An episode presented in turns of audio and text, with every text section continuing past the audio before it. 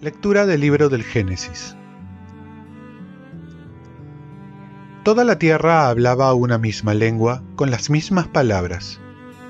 Al emigrar los hombres desde Oriente encontraron una llanura en la tierra de Senaar, y se establecieron allí.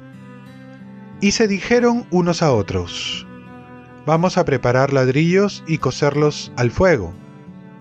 Y emplearon ladrillos en vez de piedras y el alquitrán le sirvió de mezcla. Después dijeron, vamos a construir una ciudad y una torre que alcance el cielo, para hacernos un nombre y para no dispersarnos sobre la superficie de la tierra. El Señor bajó a ver la ciudad y la torre que estaban construyendo los hombres. Y el Señor dijo, Son un solo pueblo con una sola lengua y esto no es más que el comienzo de su actividad. Ahora, nada de lo que decidan hacer les resultará imposible. Bajemos pues y confundamos allí su lengua, de modo que ninguno entienda la lengua del prójimo. El Señor los dispersó de allí por la superficie de la tierra y dejaron de construir la ciudad. Por eso se llama Babel, porque allí confundió el Señor la lengua de toda la tierra y desde allí los dispersó por toda la superficie de la tierra. Palabra de Dios. Salmo responsorial. Dichoso el pueblo que el Señor se escogió como heredad.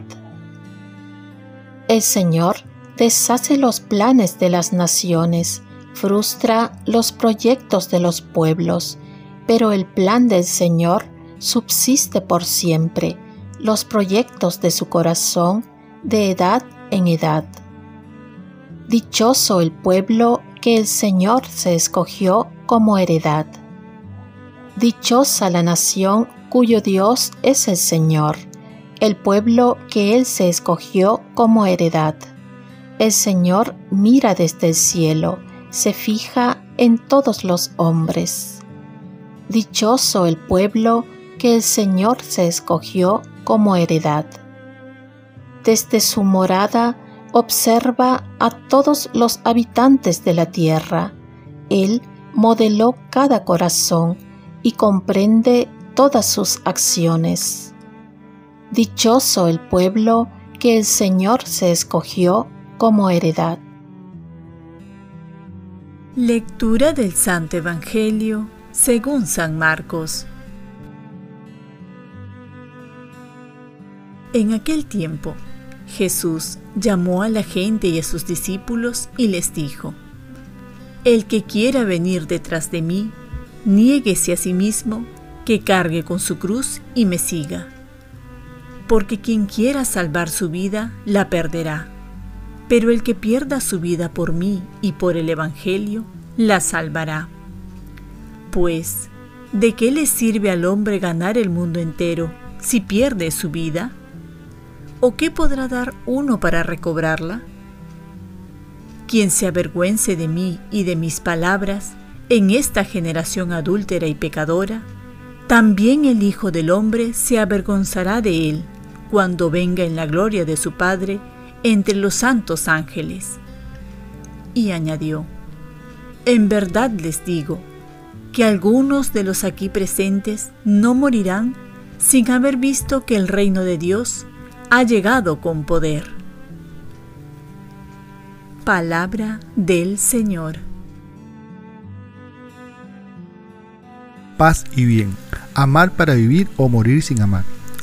Jesús nos presenta dos maneras de orientar la vida, desde el egoísmo o desde el amor. En palabras de San Agustín, vivir para Dios olvidándose de sí o vivir para sí olvidándose de Dios. Los resultados de una vida para sí, llena de egoísmo, pensando solo en sus proyectos personales sin intereses para los demás, solo en sus caprichos y gustos, es una vida que no llena, ni aporta mucho para mejorar el mundo. En cambio, una vida orientada hacia el amor a los demás, la donación de sí mismo, para favorecer a los otros, aunque esta vida pase momentos en cruz de sufrimientos vale la pena y la vida así alcanza su plenitud. Y es lo que más necesita el mundo. Decía el Talmud, ¿qué debe hacer el hombre para vivir? Morir a sí mismo. ¿Qué debe hacer el hombre para morir? Vivir a sí mismo. Por ello, la cruz llevada por amor es una cruz gloriosa que da mucho fruto. Ya Benedicto XVI dirá, el mundo necesita la cruz. No es simplemente un símbolo privado de devoción, no es un distintivo que de pertenencia a un grupo dentro de la sociedad y su significado más profundo no tiene que ver con la imposición forzada de un credo o de una filosofía. Habla de esperanza, habla de amor, habla de la victoria, de la no violencia sobre la opresión, habla de Dios que ensalza a los humildes, da fuerza a los débiles, logra superar las divisiones y vencer el odio. Oremos, concédenos Señor la gracia de amar para encontrar el sentido de nuestra vida y que si sufrimos que sea por amor. Ofrezcamos nuestro día. Dios Padre nuestro, yo te ofrezco toda mi jornada en unión con el corazón de tu Hijo Jesucristo, que siga ofreciéndose a ti en la Eucaristía para la salvación del mundo. Que el Espíritu Santo sea mi guía y mi fuerza en este día para ser testigo de tu amor. Con María, la Madre del Señor y de la Iglesia, te pido por las intenciones del Papa. Con San José Obrero te encomiendo mi trabajo y mis actividades de hoy para que se haga en mí tu voluntad y la bendición de Dios Todopoderoso, Padre, Hijo y Espíritu Santo descienda sobre ti.